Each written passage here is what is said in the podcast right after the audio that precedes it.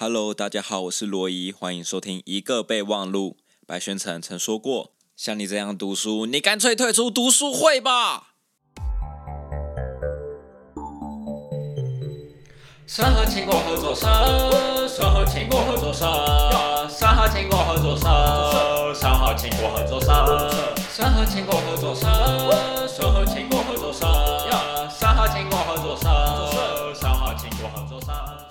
呀新的麦克风，新的片头曲，审核经过合作社，审核经过合作社。这是我在大二有修一堂服学服务学习。然后在那一堂课的成果发表，就帮一个叫庆过合作社的一个在地高雄的水果批发商写的一首宣传歌，所以还不错，蛮有趣的。还有我上一集上传之后才发现那个音质好差，而且速度调好快哦，所以我应该之后都不会去调它的速度，不然它的声音都有点颗粒感，听起来怪怪的。真的是平常都不会知道，但是用 Podcast 就是。用声音软体去录自己的声音，才发现自己讲话习惯好像不太好。呃，我常会把一句话，可能就是差不多五秒的话，分成两秒、两秒、一秒这样子去讲，所以听起来就会觉得没有那么有连续性。那这种部分就可以慢慢练习、慢慢改进，都还 OK。但上礼拜还有一个问题，就是音质超差的。我就在想，是不是我的那个麦克风在搞鬼？因为它已经用了五年了，我从高中就开始用它，它是一个很便宜的 Superlux 的电容式麦克风，然后就一直听到一些咔啦咔啦的颗粒声，就觉得很烦，然后就干脆就直接下定了一台新的。现在我用的是一个舒尔的 SM 五八，我的耳机从高中开始就是用舒尔的，然后现在这支麦克风好像大有来头，就是很多 rock star 都使用过它。因为它很耐摔，很耐撞，就是你要怎么麦叫它都不会坏。我看网络上还有人拿它去敲核桃啊，敲各种坚果，然后那些坚果一下都被他敲烂，他跟铁锤一样。所以我想说，他应该还蛮适合我的。好了，那刚刚前面有提到白宣成曾说过，像你这样读书，你干脆退出读书会吧。白宣成是继上一集有提到的林静瑶之后，第二位就是改变了我的人生的另外一位同学。以前在班上，他就是最典型的那种学霸啦，一定都是前五名啊。最后也考上了建中、台大。自从林静瑶要我好好读书之后，不知道为什么每次分座位都会分到白宣城附近。这感觉像是林静瑶的阴谋诶，就是要我一直坐在学霸旁边，而且不止前面是白宣城，我其实附近也都是一些成绩都应该是前十名还不错的人。然后就有一天午休，白宣城就召集这附近三四个人，就说：“诶，要不要来创读书会？大家一起用功读书。”啊，我就坐他们后面，所以白宣城就把我拉进去了。但那时候虽然说要好好读书，可是其实也不是说说转变就转变。那时候其实半个骨子里都还是小混混。我记得白宣成他好像对我上课不专心或什么的都还好，但是就很讨厌我就是有作弊的行为。所以我记得有一次英文的考试，那堂英文课其实大家都没什么在听，而且考考试的作弊率很高，就是大家都不背单字，然后都用作弊的方式拿高分。然后白岩城看到我也跟大家一样这么做的时候，就说了刚才那句话，就是像你这样子读书，你干脆退出读书会吧。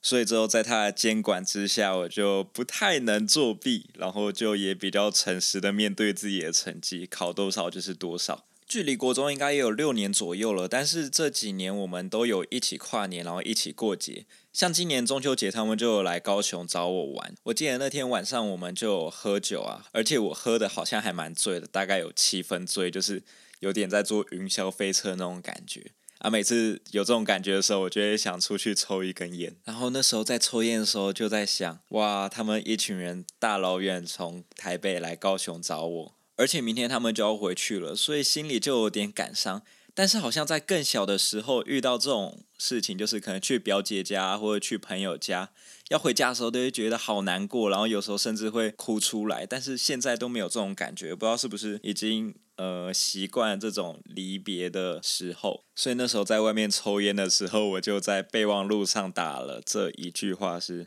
当我离别时不再哭泣，才惊觉自己已经长大了。不知道哎，就是在成长的过程中，有些 moment 就会发现自己好像已经不是以前的那个自己了，然后就会开始怀念起以前那个单纯的时光，但是想要回去那种状态也没办法了。所以这节标题就是：哎，我有这种想法，是不是变老了啊？在生活中还会有一些就是觉得自己好像变老的时候，但以前也都不会这样子觉得自己就是。好像成长了，或是跟以前的想法不一样了，所以光是有这个想法，就感觉自己已经变老了，你知道吗？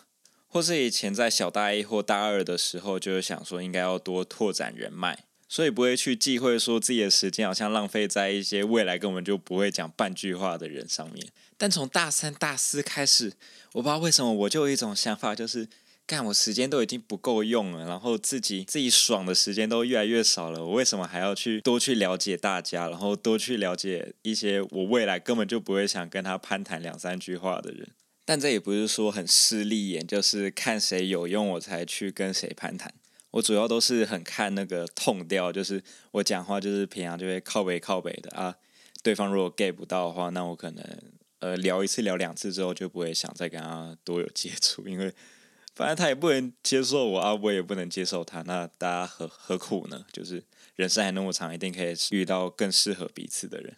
哦，还有一个就是以前的同学，因为上大学之后就东南西北跑嘛，就是在台湾不一样的学校就读，然后就会发现，因为每个人在每个地区都有不一样的经历，所以都会有不一样的成长，不一样的改变。所以每一次久久聚一次的时候，就会发现，诶，有一些同学好像跟以前的那种。好像脑袋就跟之前都不太一样了，所以可能以前痛调很合的人，现在就会变成痛调很不合，就会觉得很惋惜。但也有那种以前不常联络，或是根本就觉得对方不会理解彼此的人，但在不一样的地方，我们就是可能经历了一样事情，就变成了还不错的朋友。像是今年暑假，我跟我以前热音社的朋友们一起去苗栗还有台中玩。啊，他们每个人都是北部的学校，所以就是我要自己搭高铁去苗栗找他们。那天在高铁上，我就想了很久，说自己在高中是怎样的形象，然后等一下要用怎样的形象去见他们。就是我就会想，哎，我是个幽默的人吗？是话多的人吗？还是是呃孤僻的人吗？什么的？就是不希望他们到时候见到我的时候，发现我好像跟以前不太一样，会有点违和。所以一开始见到他们的时候，我其实还蛮惊的，就是很怕自己说错话，然后跟以前的罗伊不太一样了。这不是熟不熟的问题哦，就是我对于熟的朋友也会再想一下，上一次见面我大概是长什么样子，然后呃，我这一次出现要用怎样的姿态跟他攀谈。但如果那个朋友就是呃跟以前就是一模一样的话，那我觉得超不惊的，我觉得是直接就是最放荡的自己，就是以最现在自己跟他去做交流。我就在想，这种状况是不是就像那些大人说的，二十岁很怕一个人，然后四十岁只想一个人。因为二十岁的我们还有很多时间，然后可以花很多时间去做一些没有必要的事情上面。但是越到后来，就会发现那些人好像也没有那么必要。然后甚至有一些必要的人也都慢慢的呃不一样了，所以跟热音社那一次出游，我就跟他们说这件事情，就是其实我在高铁上有在想，最当初的罗伊应该是是怎样的人，但其实我在问这个问题的时候，就代表我应该已经很 free 了，就已经把内心最深处的一些话，就是很大胆讲出来。所以在那一次旅游是非常开心的，就是即使彼此在平常生活中经历了什么不一样的变化，但频率对的话，自然就走得久。关于长大，我也问了身边很多不一样的朋友，然后就会发现大家好像对于长大都保持的没有那么乐观的一个态度。就长大明明就是可以做更多事情，然后有更多自由去掌握自己的人生。在童年时候的我们，应该都是很向往长大的吧？就是想要快点离开家里，然后快点赚钱啊，快点谈个恋爱啊什么的。结果发现长大之后要负的责任比那些自由还要多太多，就觉得哦，好累哦。就像说我命运都好像掌握在自己的手里，未来要直接去工作或者去考研，还是当个打工仔。其实都 OK，但是有太多包袱了。就是有人的地方就有包袱，像是有爸妈、有同侪啊、有老师啊，或者甚至是自己。我觉得最大的心魔其实就是自己本身，就像没办法去接受自己可以违背你已经遵守了可能二十年的那些规定，其实可以违背的，但是就是跨不出去。对，我也正经历这方面的问题，所以我跟你们一起加油。那今天的节目就差不多到这边了。你有没有什么 moment 也是突然惊觉自己长大了呢？欢迎跟我分享哦。那我是罗伊，一个备忘录，下次见，拜拜。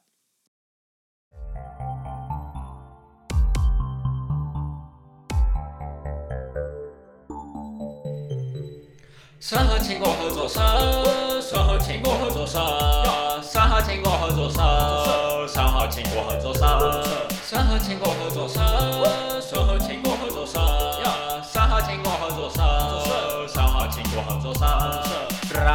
这楼最甜的香蕉，听到七三，你早该想到多次洗刷，今天水果强到无法抗拒。快点吃，快点吃，吃到让你胀气。我们坐下聊聊，在这生活我从小到老，看到农民作物总是滞销。那时候其实我已经知道，知道知道，看到成果永不停歇。生和关怀若是从未熄灭，为希望其才能够再度荣耀。所以产销班只会喷洒有机农药。好棒哦！